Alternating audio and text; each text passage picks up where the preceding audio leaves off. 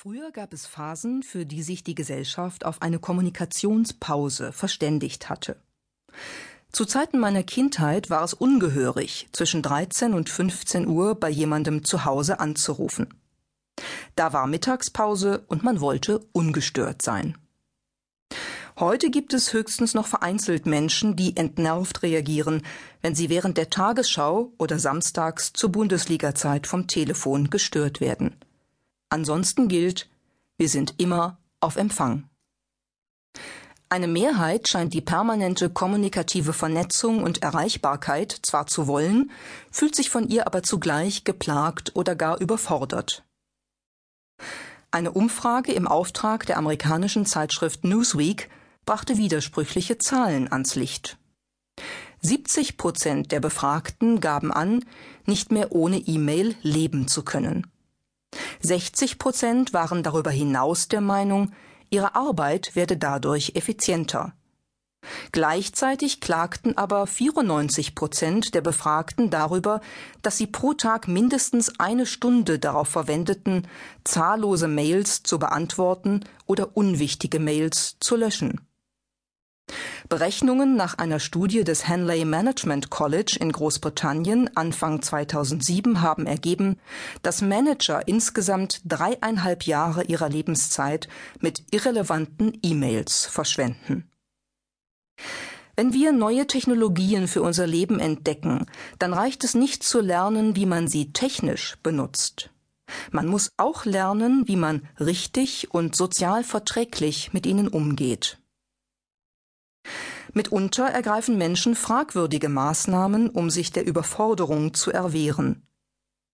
Eine Befragung von 417 Führungskräften in Deutschland brachte ans Licht, dass Manager mit Hilfe der mobilen Kommunikationstechnologien regelmäßig lügen. Am häufigsten wird dabei die Wahrheit per SMS verdreht. 81 Prozent der Befragten gaben an, oft bzw. sehr oft die Unwahrheit zu schreiben. Auf Platz zwei der Lügenliste steht die E-Mail.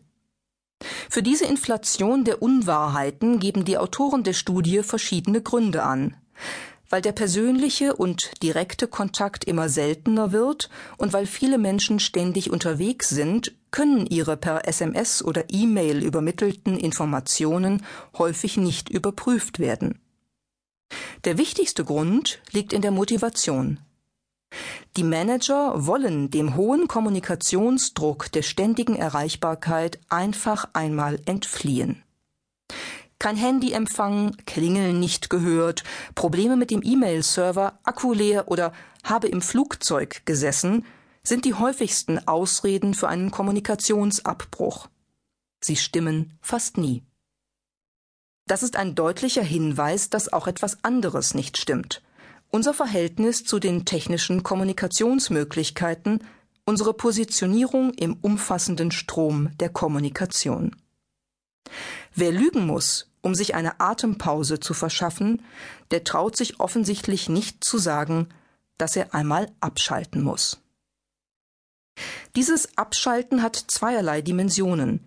Wir müssen technisch ausschalten, um gedanklich abschalten zu können. Das fällt vor allem jenen Menschen schwer, die in den Kommunikationsströmen der mobilen und vernetzten Gesellschaft ganz vorne mitschwimmen.